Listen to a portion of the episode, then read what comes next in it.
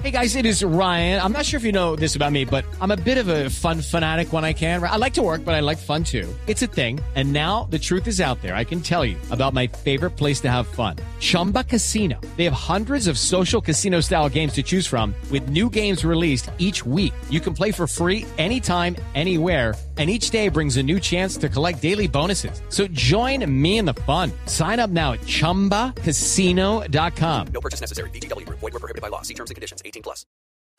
Caminando, en bici, por carretera, en barco, en avión. El mundo tiene destinos llenos de magia, belleza e historias. Conozcamos lo maravilloso de cualquier destino en nuestra Travesía Blue. Un viaje a lo mejor del mundo. Presentan Maritza Mantilla y Juan Casolarte por Blue Radio y bluradio.com. La nueva alternativa. Llegó el día, me voy de paseo. Mi familia va donde yo voy. Si hay ahorros o poco dinero, yo me monto en el carro y me voy. Vacaciones o fin de semana, cerca de la ciudad. A otro clima, tal vez a la playa. No me importa algún lado, yo voy. Quiero pasear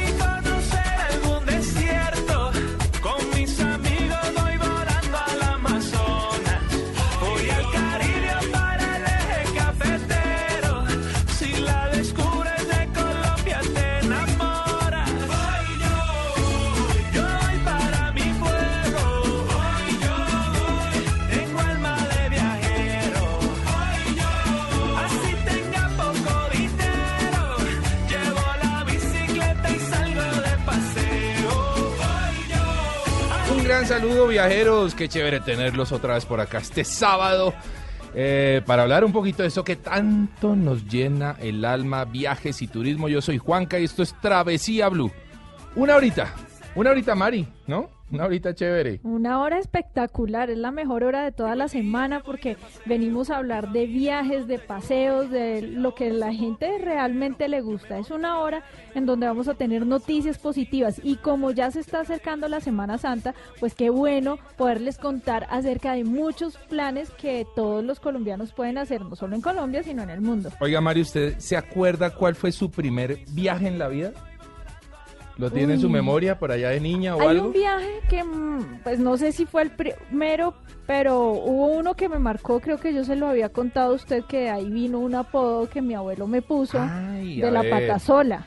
Ah, Fue sí, en un centro vacacional, no tengo ni idea en dónde, ¿Dónde? Pero recuerdo que caminaba mucho por ahí sola, explorando y viendo. Pero cierto que esos paseos de niños son muy chéveres. Y hubo otro que fue a la represa del Neusa, que mis papás me dejaron como un mes de vacaciones en, en la casa de un tío y también fue algo espectacular. Esos contactos con la naturaleza creo que hicieron eh, algo en mí para que me dedicara a esto tan maravilloso a lo que me dedico. Bueno, Mari pasó de ese centro vacacional que no tiene ni idea dónde es a Indonesia, a Perú, a Estados Unidos, a Europa, Asia, bueno, A muchos África. países. Y oiga, Juanca, Chévere. escucha esta, fla- esta frase viajera que le traigo. Me gusta andar, pero no sigo el camino, pues lo seguro ya no tiene misterio. Ah, qué buena Eso frase. va a tener mucho que ver con el tema central de hoy. Vamos a tener un gran invitado Sí. que nos va a hablar eh, de algún lugar en el planeta donde las cosas son tan fáciles, donde todo está tan bien dado Sí, y señora. todas las condiciones son tan perfectas que la gente se aburre. Yo voy, Mari. Yo voy. Esta canción de Gucci hace parte de una propuesta del gobierno para incentivar el turismo dentro de nuestro país. Resulta que en el marco de la Nata, de la feria que ya pasó hace unos días, Sí. eh, lanzaron esta canción, como le digo, con la idea de invitar a la gente a viajar más por el país, eh, aprovechar esas temporadas bajas en donde, como lo hemos dicho siempre, los atractivos están ahí, la infraestructura hotelera de todos los sitios eh, están ahí dispuestas, pero están vacías. Sí. Entonces la idea es que la gente aproveche esas bajas temporadas que son de precios mucho más económicos, donde las playas o las selvas o los bosques ya no están tan llenos y poder aprovechar para salir en pareja, en familia, en amigos. Hay muchos lugares en Colombia que están eh, disponibles para todos nosotros para que podamos salir y conocerlos. A mí me parece un poco aburridor salir en temporada alta a- de, de paseo por sí. Colombia. La verdad es que, uy, esa cantidad de gente para todo lado. No es una manera inteligente de viajar. Juan. Exactamente. Además porque es muy costosa. Además, Mientras que lo que usted está diciendo es completamente acertado. Si se viaja en temporadas bajas y estamos justo en una. Eh, bueno, acercándonos ya a la Semana Santa seguramente, pero esta temporada es muy buena para uno poder salir de paseo a esos destinos a los que nos invita esta canción de Gucci que se llama Yo Voy. Al interior o pa'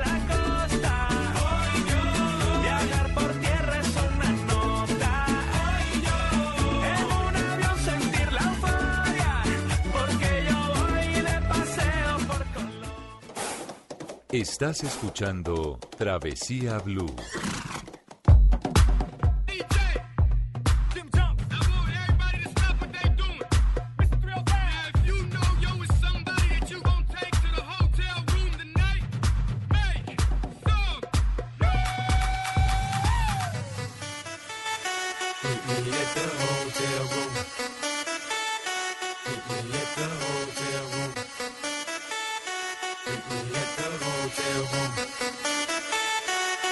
Viajar por tierra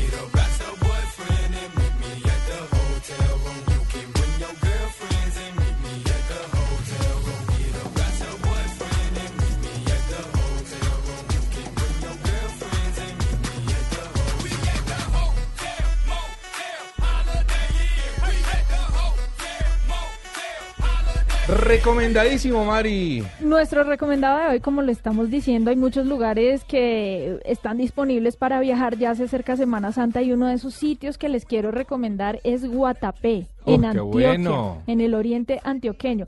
Es una ruta maravillosa, ya sea si ustedes van eh, desde Bogotá por la vía Medellín o si van desde Medellín, Sí. eh, desde el aeropuerto José María Córdoba o desde el aeropuerto de Río Negro. Correcto. Eh, pueden encontrar una ruta bastante bonita. Esa ruta es conocida como la despensa agrícola de Antioquia, Juanca, Ah, porque van a encontrar tierra verde muy fértil, llena de muchísimos cultivos.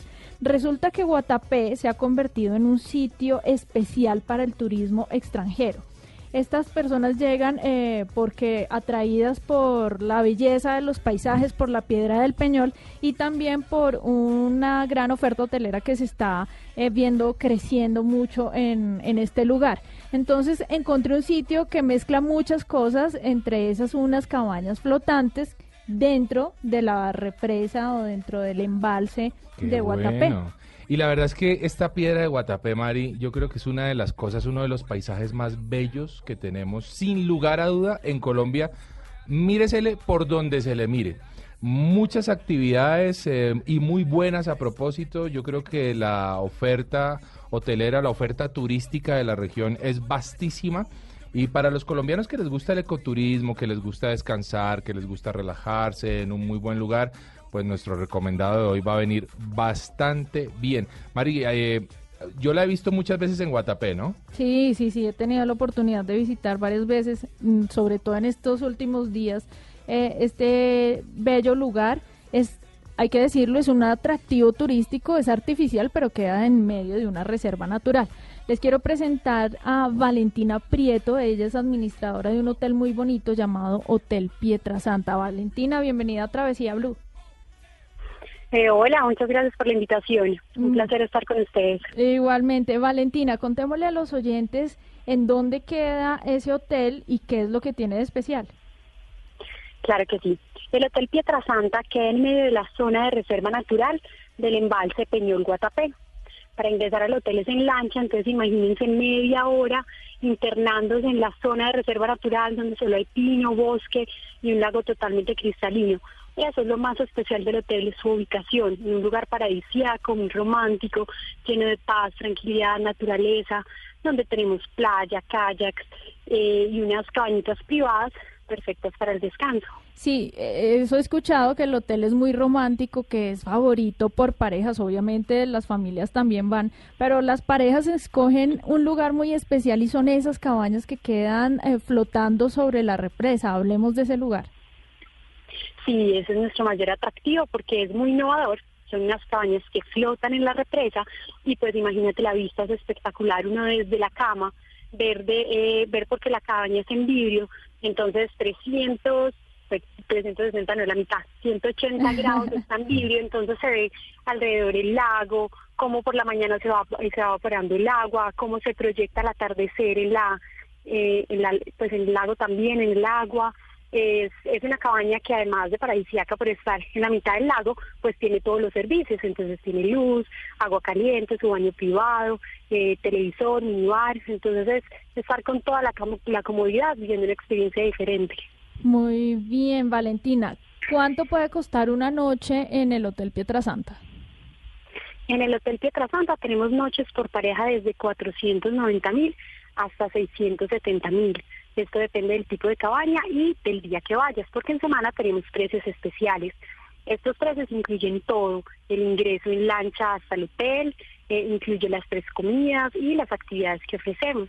Perfecto. Las actividades además, Juanca, son Sí, buenísimas, porque buenísimas. usted puede practicar esquí, puede Ah. practicar paddleboard, puede practicar kayak. Vea. Es decir, es toda una experiencia en medio de una reserva natural. Sí, es- no es solamente el hecho de hospedarse en un lugar paradisíaco, sino además poder integrarse con la naturaleza a través de diferentes actividades. Y Valentina lo menciona muy bien, entre semana tienen precios bajos, que es justamente lo que hablábamos al inicio del programa, Claro de que yo sí. voy eh, en temporadas bajas aprovechando esos costos. Muy chévere. Bueno, Valentina, ¿cómo los encontramos en redes sociales? Claro que sí, al Hotel Pietrasanta lo encuentran en su página web www.hotelpietrasanta.com.co, en Facebook como Hotel Pietrasanta en Guatapé y en Instagram como Hotel Pietrasanta. Bueno, pues felicitaciones a Valentina. Muchísimas gracias por esta iniciativa y por esta invitación con todos nuestros oyentes hoy de Travesía Blue.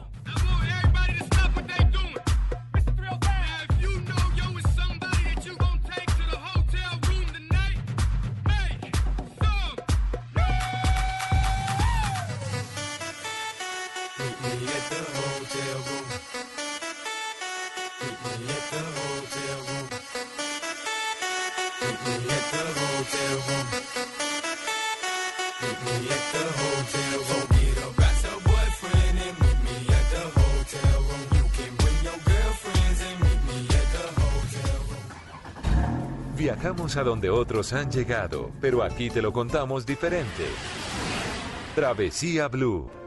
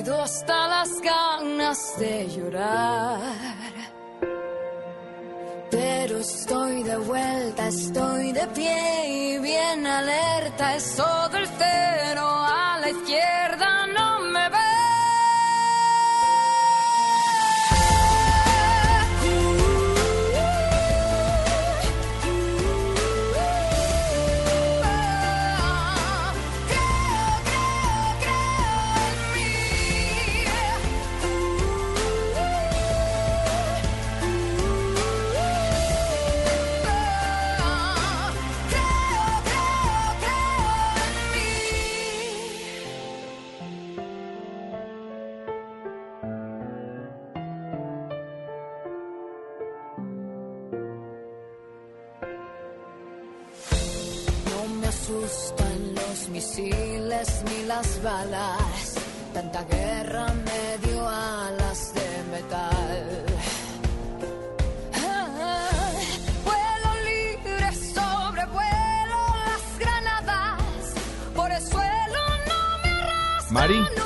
Qué buena canción, Qué ¿no? buena canción, ¿no? Sí, señor, se llama Creo en mí de Natalia Jiménez. Vea qué chévere, me gustó mucho. ¿Le gusta? Sí, harto. Bueno, y le quiero recordar la frase con la que iniciamos el programa. A ver. Me gusta andar, pero no sigo el camino, pues lo seguro ya no tiene misterio. Ah, Es una buena frase. Es una frase que nos dice, sálgase de su zona de confort que afuera de eso Pero eso hay no es un fácil, mundo completo Mari. por descubrir. Eso no es fácil. No es fácil, Juanca, pero usted da el primer paso y ahí ya se embala. Ya salió. O sea, ¿Será? sí, señora, absolutamente segura. Mire, Juanca, hoy tenemos un invitado súper especial. Nos encanta tenerlo en nuestra mesa de trabajo. Él es Yokoi Kenji, creador de la Fundación Turismo con propósito desde 2004. Experto en charlas de motivación y liderazgo. Obviamente a partir de todas sus vivencias de la, del hecho de haber nacido en medio de dos culturas y todo eso pues lo está aprovechando eh, para traer turismo a Colombia y también para llevar colombianos y latinos hacia Japón. Esa es la segunda parte de su Fundación Turismo con propósito. Yokoi, bienvenido a Travesía Blue. El placer es todo mío. Muchísimas gracias por la invitación. Qué bueno. Oiga, Mario, usted sabe que yo he visto tantas veces a Yokoi porque es súper viral. Hay que decir que Yokoi es una de esas sensaciones en las redes digitales porque sus charlas son tremendamente motivadoras, ¿m? porque uno se siente muy identificado con lo que él está diciendo. Totalmente. Porque uno siente todas las embarradas que comete en su vida cuando él las habla y uno dice, Yo hago soy eso. así, Ajá. yo soy así, ¿no? Sí, señor. Mire, Juanca, esta parte eh, es muy importante porque vamos a hablar de la adaptación de las culturas. Japón, Colombia, Sí. culturas tan distantes, no solo en distancia, solo por distancia, sino por los preceptos en los que fuimos concebidos cada uno de nosotros. Hay un, hubo un plan de, de viajeros que llegaron desde Japón a Colombia a, a través de un intercambio de inmersión total en donde eh, los japoneses vivían en uno de los barrios estigmatizados como el más pobre y como el más peligroso de Bogotá, Yokoi. ¿Cómo era esa experiencia con ellos? Sí, es, es correcto. Eh, llegaron, bueno, no a un barrio, sino a la la localidad, localidad. 19, 400 barrios, más de un millón de personas. Opa. Y esto hace que se genere un estigma, porque cuando hay una densidad así, todos los días hay algo negativo, algo malo que contar, y lo bueno no lo cuenta. Pero Es cierto. 70% de nuestra localidad es rural, entrada a uno de los páramos más grandes del mundo, y la gente es maravillosa. Los buses salen llenos de- de- del sur de Bogotá y no hay gente que sale a robar, a matar, gente, gente que sale a trabajar, pero no los publican. Y nuestra intención siempre fue que conocieran es- este mundo maravilloso en el que yo crecí y que, que lo vieran nuestros japoneses. Y sí, llegó el primer grupo en el 2010. eh, por fin logramos un grupo, habían venido ya muchos japoneses, pero un grupo de, de- de japoneses visitó Ciudad Bolívar y la experiencia fue sensacional. Le llamamos turismo con rostro social, turismo con propósito. Y sabe que me llama mucho la atención es que muchos colombianos y muchos bogotanos no conocemos esa localidad. Bueno, yo la conozco, pero sé que muchas personas tienen el miedo de pisar alguno de los barrios de la localidad. Es correcto, es correcto. Hay, hay- hay- hay muchas personas en, en Bogotá que dicen, no, yo, yo por allá no voy. Y también cuando uno llega a, a zonas remotas de Ciudad Bolívar, ya que es, es, es el campo, es rural, dicen yo a Bogotá no voy. Y ellos están en Bogotá Sí. y Ciudad Bolívar es nuestro, pero hay una distancia. Mm, mm, sí, es, es una línea que, que deseamos no cruzar, pero una vez que nos permitimos hacer este, este turismo, descubrimos algo maravilloso de, de- de nuestra capital. Bueno, Yokoi nos da el primer garrotazo, ¿no? Y, y- y no lo quiero pasar por alto. Y es que, en serio, los medios de comunicación a veces, hombre, pecamos. Y pecamos mucho porque le damos una bomba enorme y hacemos todo lo posible para que no pierda ningún matiz una noticia negativa en un lugar, por ejemplo, tan maravilloso y con gente tan maravillosa como la gente de la localidad de Ciudad Bolívar. Y cuando ocurre algo bonito, algo positivo, entonces lo dejamos morir, lo dejamos allá por debajo y tiene que aparecer una figura de la talla de Yokoi para darle la importancia y la dignidad a un lugar como Ciudad Bolívar. Nuestro abrazo más fraterno para toda la gente de la localidad de Ciudad Bolívar, Mari. Así es, Juanca. Y bueno, yo quiero saber, Yokoi, ¿qué pasó con esos japoneses que llegaron? ¿Por qué se vieron atraídos por una cultura tan distinta como la nuestra? Y sobre todo, no llegar a los eh, a grandes atractivos turísticos que tal vez eran promocionados, sino llegar al punto donde nadie quería ir. Sí, bueno, e- e- el japonés es conocido mundialmente porque es turista. Eh, Le fascina trabajar 3, 4, 5 años eh, con muy buenos salarios y, y ahorrar para darse el viaje. A ellos les gusta eh, no viajar todos los fines de semana, sino aguantar mucho para viajar como debe ser y darle la vuelta al mundo. Son personas que hacen cuentas y les fascina eh, hacerlas bien y decir sí. Pero de alguna manera al viajar por el mundo se comienza a repetir el patrón de los mismos hoteles, las mismas comidas. Entonces cuando ofre- ofrecimos este, este- este turismo social a las imágenes de, de Ciudad Bolívar, los fue impactando. Fue complejo convencerlos de que no les iba a pasar nada. Eh, fue bueno que yo viviese 15 años en Ciudad Bolívar y, y- hable japonés, como, un japonés. Entonces, ah, bueno, si él está allá y no le ha pasado nada, entonces se puede ir. Claro, yo, yo los espero. Llegó el grupo y el impacto fue impresionante. Nosotros mismos no imaginamos el, gran impacto que iba a tener eh, los japoneses eh, en las familias que escogimos para que se hospedaran y en la vida de ellos mismos. Fue algo eh, donde el idioma eh, no solo no fue un problema, sino que eh, si se, si, era mejor que no se entendieran. Ya. Era mucho mejor que no se... Nació un nuevo lenguaje, lenguaje, del contacto, sí. del abrazo, de venga, yo lo llevo por aquí. Sacó el niño de, de- de japonés y el niño de latino. Y como los niños tienen ese lenguaje universal de, así sea de otro país, ju- jugamos, pero jugamos. Nos entendemos. Eso fue lo que aconteció con este grupo y bueno, fue, eh, fue- pasaban cosas maravillosas. A veces yo me asustaba porque llegaba a una casa a, a- a llevarme el japonés a hacer ya turismo, de llevar a un lugar reconocido y darme cuenta que el japonés no está, toda la familia sale. ¿Qué pasó? No, no, está bien, pero ¿dónde está? No, es que el vecino me lo pidió prestado, pero ya lo trae, ya lo trae. ya lo trae. No.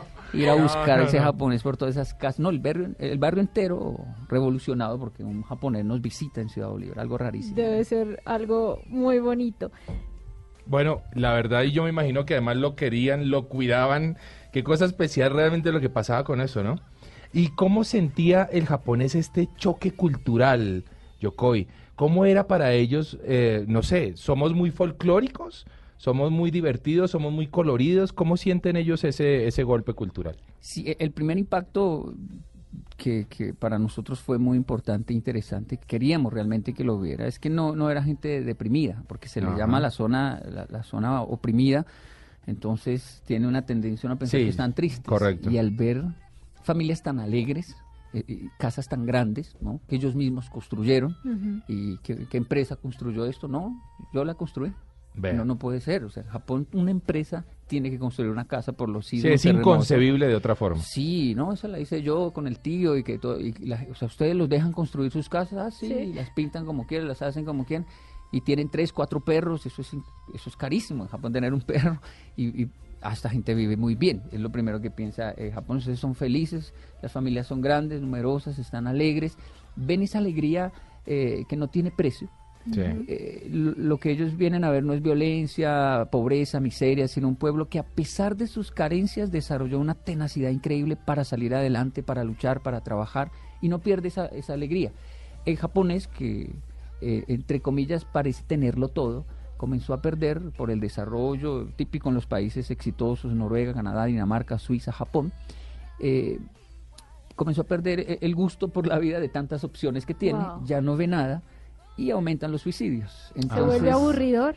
Sí, sí, sí, es correcto. Ya Pues, no hay problemas, yo mismo me los genero. Es correcto, es correcto, sí. Eh, crisis existencial. Entonces, al ver esto en Ciudad Bolívar, pues les beneficia muchísimo. Y al mismo tiempo, pues la gente indaga, ¿no? ¿Cómo lo hace Japón? ¿Por qué son dueños de tanta industria? Y ahí nace la temática de la disciplina que ha gustado tanto y ese intercambio cultural, muy a grosso modo, como lo he transmitido, le hemos llamado turismo con propósito. Qué bonito. Porque se es feliz con muy poco. Porque es una decisión de vida disfrutar lo que hay. Sí, hay, hay que tener muchas cosas, si es, es posible, hay que superarse, llegar muy lejos, pero no para, no para ser feliz, porque ser feliz es, es una decisión, ¿no? Bueno, pero Yokoi trasciende esta idea de, de turismo con propósito A una a una segunda parte. etapa. Entonces ya la cosa, es- se siguen reci- recibiendo por supuesto japoneses en Ciudad Bolívar, ya no necesitan venir en grupos, ellos ya vienen graneaditos, llega uno, llega dos, llegan ya solitos, ya sin el estigma de algo me va a pasar, sino ya con la felicidad de algo me va a pasar bueno en Colombia. bueno. Eh, y Yokoi trasciende esta idea a qué? ¿Cómo, qué, qué- qué ocurre ahora?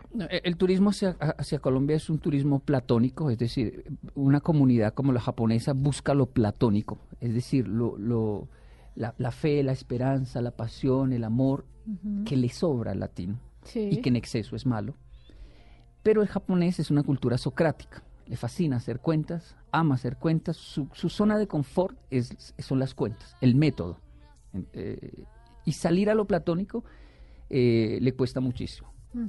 Ahora muchas personas me han dicho, quiero conocer Japón. Acontece que, que Latinoamérica está en un momento, es como su adolescencia, Mm. tiene fuerzas, pleno desarrollo, hay economía, eh, la gente está creciendo, es- está en un muy buen momento, las empresas extranjeras lo saben y, e invierten en, en- en nuestro país, en nuestros países latinos, pero ahora ellos quieren conocer, ellos quieren viajar.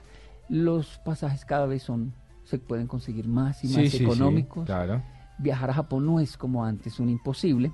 Ahora las barreras son, yo qué voy a decir allá, cómo es el idioma, Claro. dónde voy a Claro. llegar, qué comida me van a dar y, y encuentro estigma. Dicen, ¿qué tal me den pena de muerte por algo? ¿Qué tal eh, Sí. me esclavicen Sí, sí, por allá? sí. ¿Qué tal un terremoto? Terminen, terminen Claro. con los yakuza. Correcto, correcto. Y es que ¿Eso nos pasa? Supongo que, que pasa mucho, Claro. así como, como, es decir, nosotros hacemos de un grupo Asia completo, sin hacer las divisiones de una cosa es la cultura china, otra es la japonesa, otra cosa distinta pasa en Singapur, que tienen 10.000 reglas para todo. Es correcto. A la gente le da temor, a la Claro, gente dice, claro, bueno, y yo voy allá y que lo que decimos, que cómo, cómo me voy a comunicar con las personas si no hablan inglés sino solo japonés y si decido irme a un pueblito, no a lo, no a las grandes ciudades, sino a un pueblito, ¿qué va a pasar conmigo? ¿Cómo me defiendo? Es correcto. Yo no hablo por, por los otros países de Asia, solo por Japón. Claro. pero eh, eh, aseguro que es un, un país supremamente tranquilo, preparado para el, el extranjero.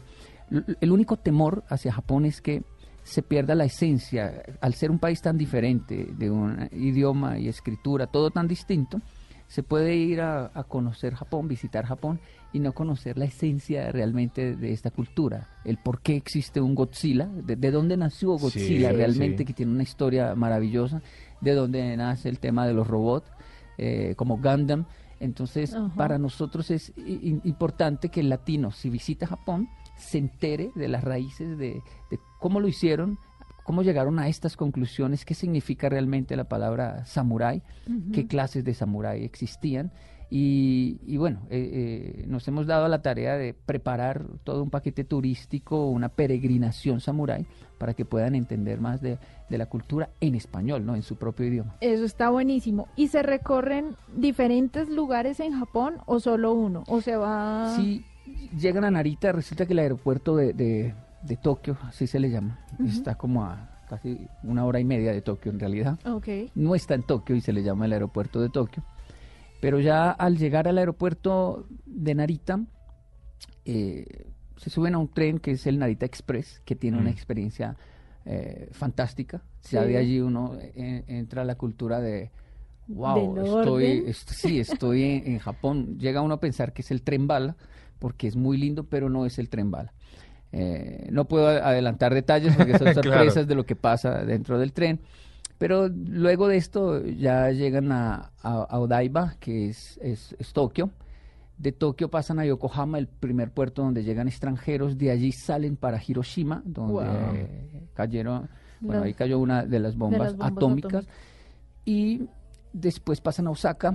De Osaka eh, pasan a Kyoto Nara, que es la ciudad santa de, de- de Japón, donde ya se ve esa cultura antigua, samurái, las geishas, bueno, los cementerios Wow. son maravillosos. Eso es otro, otro mundo dentro del mismo Japón.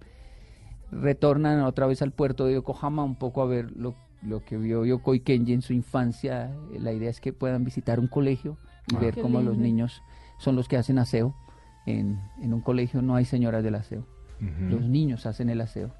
Y si por algo se paga en un colegio es para que le enseñen eso a mi hijo, a que él debe limpiar el lugar donde trabaja, estudia. Entonces, a mí me, me impresionó mucho eso, que no había ni traperos, porque es con un limpión que uno limpia el piso. Y pues a mi mamá como latina eso le afectó, que me ponen el niño a hacer, no, a eso va la escuela, Claro. a entender lo que es organización y limpieza y Disciplina. Entonces es... Y sobre todo también no mirar con desprecio a las personas que hacen ese trabajo. Correcto, correcto. No, eso es algo que todos, Está- todos los japoneses hacen desde niños. Bueno, este es un concepto realmente muy integral de turismo, ¿no? Porque estamos hablando de un turismo que sigue siendo con propósito, y ese, ese propósito no es nada menos que el crecimiento personal. ¿sí? Que chévere uno poder llegar a un sitio, a una escuela en donde lo que voy a valorar es ver cómo a un niño se le enseña a través de la disciplina y el compromiso que, que su lugar bonito y aseado depende de él mismo, ¿no? ¿Cuánta distancia hay en, en Colombia con lo que nos ocurre en la enseñanza que inclusive padres y madres le dan a un hijo en donde el, el hombre es una cosa intocable, que no puede entrar a la cocina, que usted no tiene por qué hacer el arroz, que usted no tiene... eh, Y que no usted solo está para, jugar fútbol y... Juanca, y No. no solo eso, sino esa, esa mala costumbre que ahora tienen los padres de tratar de solucionar todos los problemas para que el niño no tenga que verse enfrentado a nada. Ya vamos a seguir hablando con Yokoi Kenji, por supuesto, un invitado de lujo que tenemos hoy en Travesía Blue. Viajamos a donde otros han llegado, pero aquí te lo contamos diferente. Travesía Blue. Dele gusto a sus sentidos viajando a través de los sabores con El Mundo a la Carta.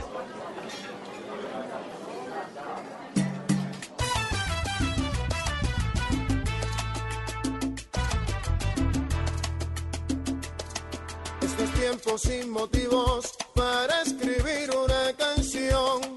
Pocos regalan poemas, serenatas o una flor. Todo es un mercado persa, desde México a Estambul. Cada quien tiene su precio, su factura, su valor. Una señora bonita a intereses se casó.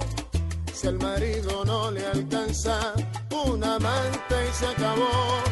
Mira un lado, mira al otro, y si nadie la miró, le basta que el tipo jure que a nadie le contó. En esta ciudad sin alma, donde todo se vendió, ahora somos invisibles los que hablamos del amor. Por eso vendo los motivos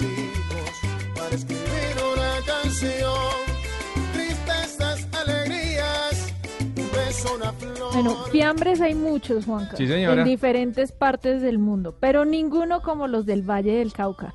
Bien lo decía Jorge Enrique Rojas del diario El País de Cali, al fiambre bayuno hasta el humo sabe rico. Ay, qué bueno, ¿ah?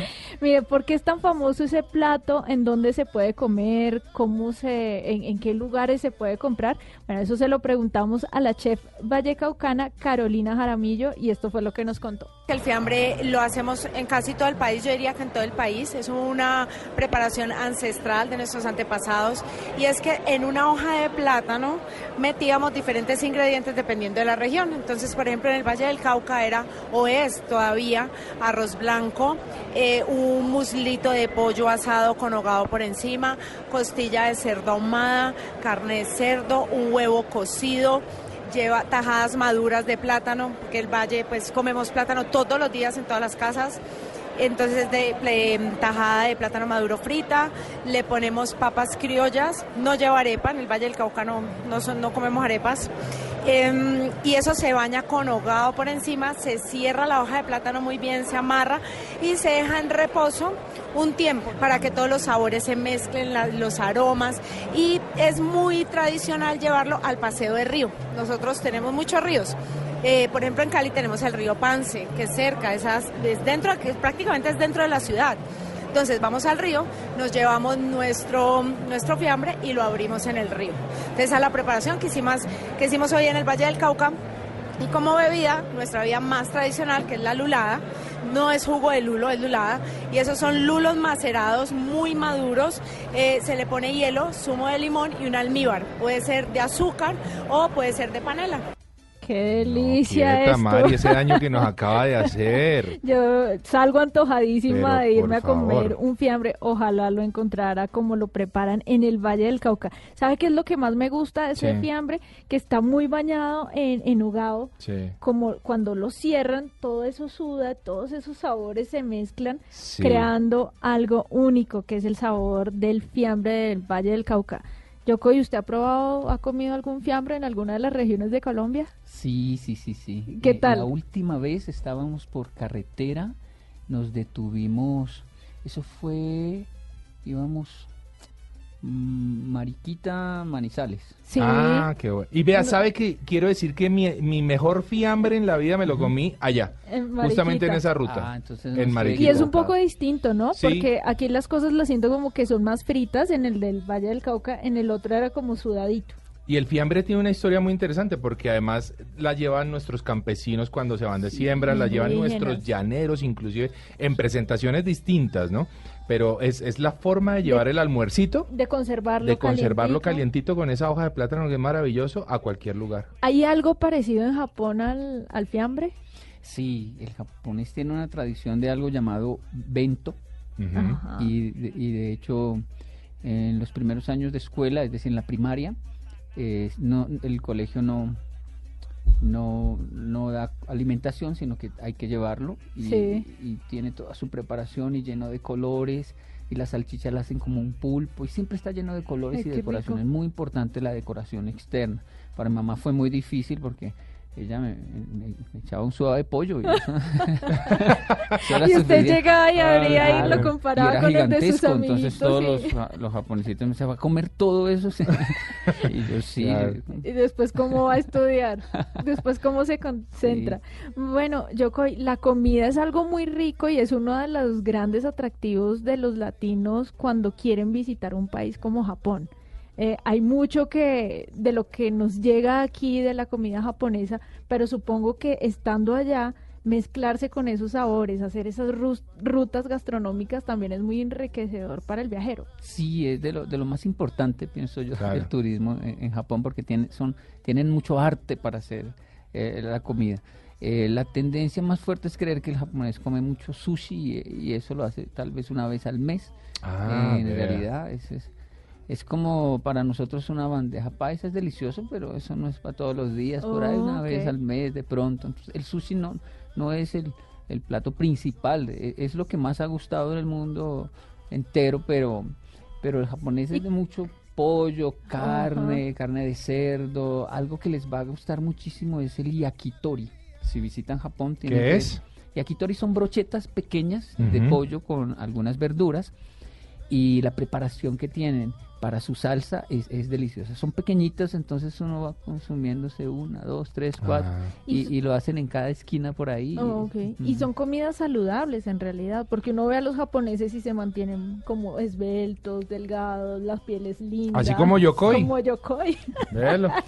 Pero, pero, pero sí, si se llega a Japón y se queda unos tres, cuatro, cinco meses, el latino siempre dice, aquí la- me cambió el, el, el cabello, me cambió las uñas, me están cambiando, todo me está cambiando porque será, es una isla que consume mucho pescado, la alimentación es diferente y sí se siente uno muy, muy saludable al, al vivir allá unos meses, sí cambia realmente, el cuerpo comienza a tener una... Y las mujeres son muy cuidadosas de su piel, de mantenerla blanca, de protegerse bastante de los rayos solares, distinto a lo que pasa eh, en, la- en América Latina.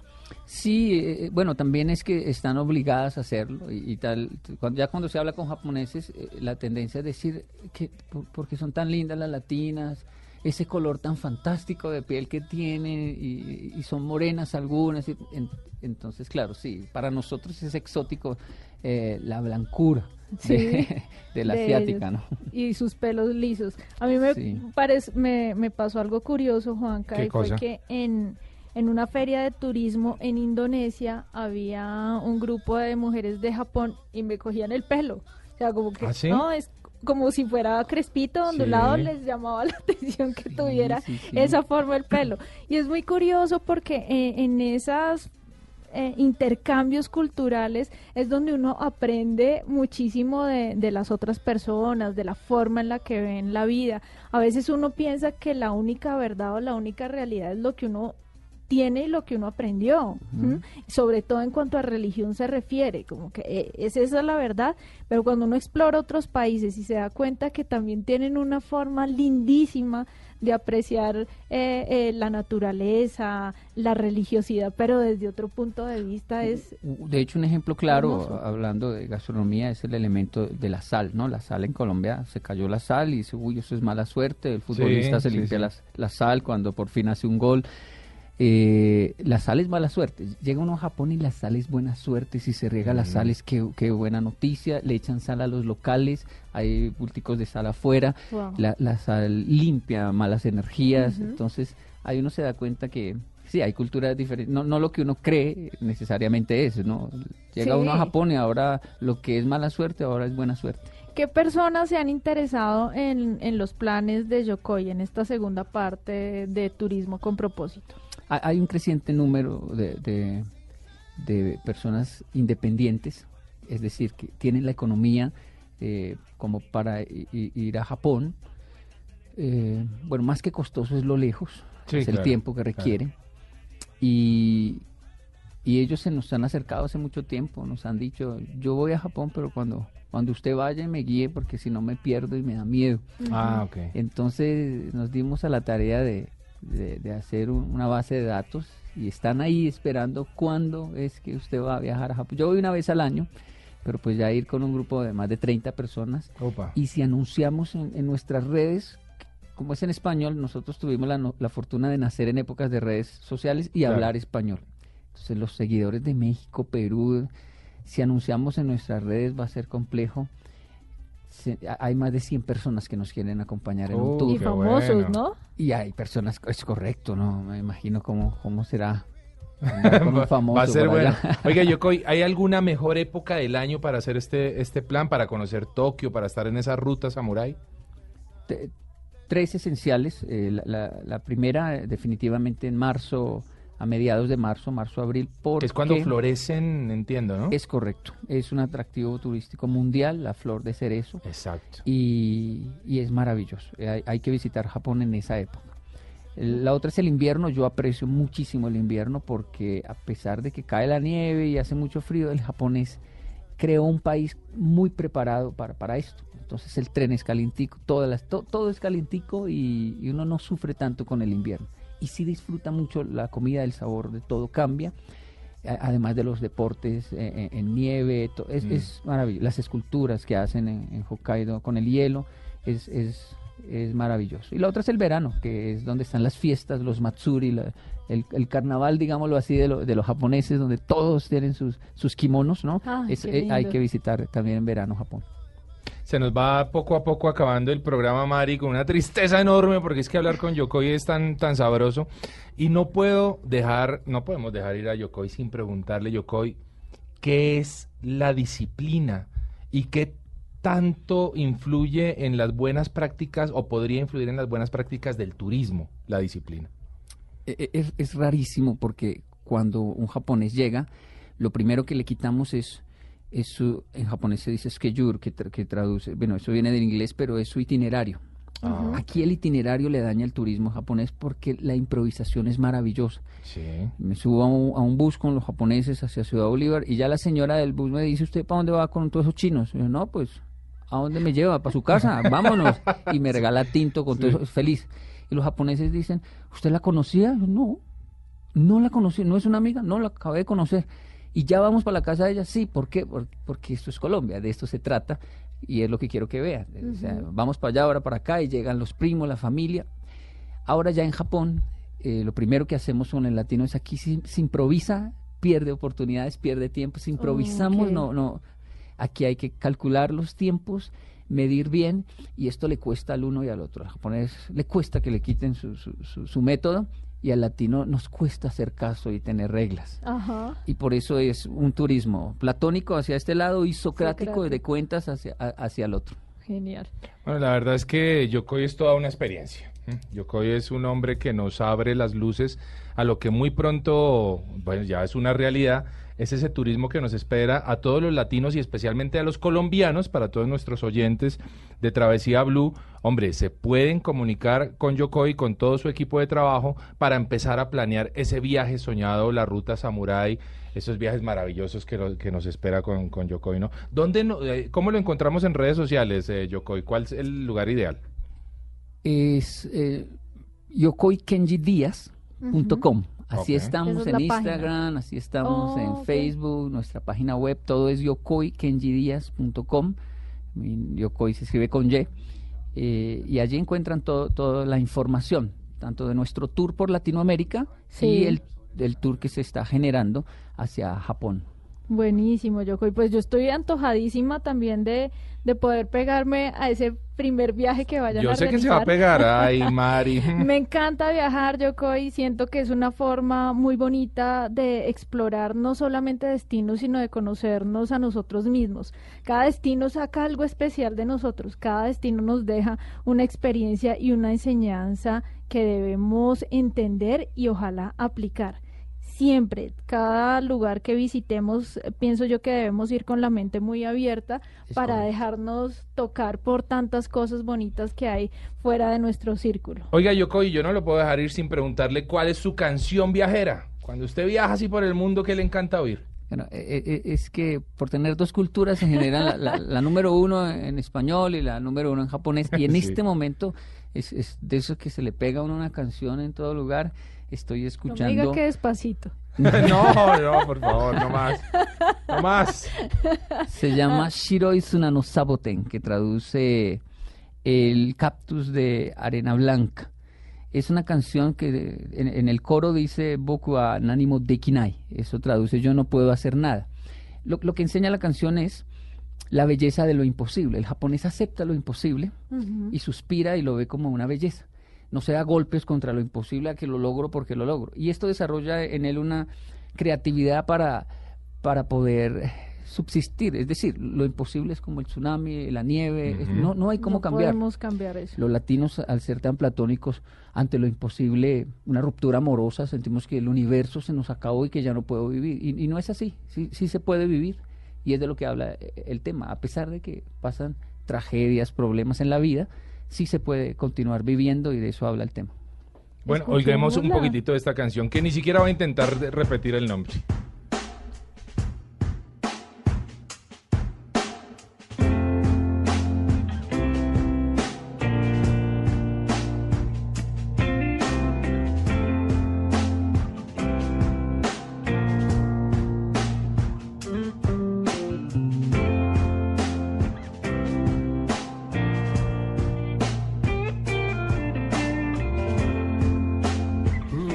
Bueno, ahí está, nos vamos yendo con esa melodía que nos va acompañando tan sabroso en ese viaje que nos llevó hoy Yokoi Kenji Díaz, así lo encuentran en todas sus redes sociales. Yokoi, muchas gracias por haber estado en Travesía Blue. El placer es todo mío. Gracias por la invitación. Recordamos las redes yokoikenjidias.com. También si quieren seguir mi Instagram es Mari con i latina guion bajo travesía y van a encontrar fotografías, buenas descripciones de lugares en Colombia y en el mundo. ¿Y, Y el suyo, Juanca? Arroba de viaje con Juanca, lo mejor de contenido de viajes y turismo por todo el planeta. Bueno, invitado de lujo, tema de lujo, con esto nos vamos hoy, nos despedimos recordándole a todos nuestros oyentes que la vida es un viaje maravilloso. Ustedes continúen con nuestra programación habitual en Blue Radio. 詰めているだけ僕は何も何もできないなただ君を見つめているだけ Esto es Travesía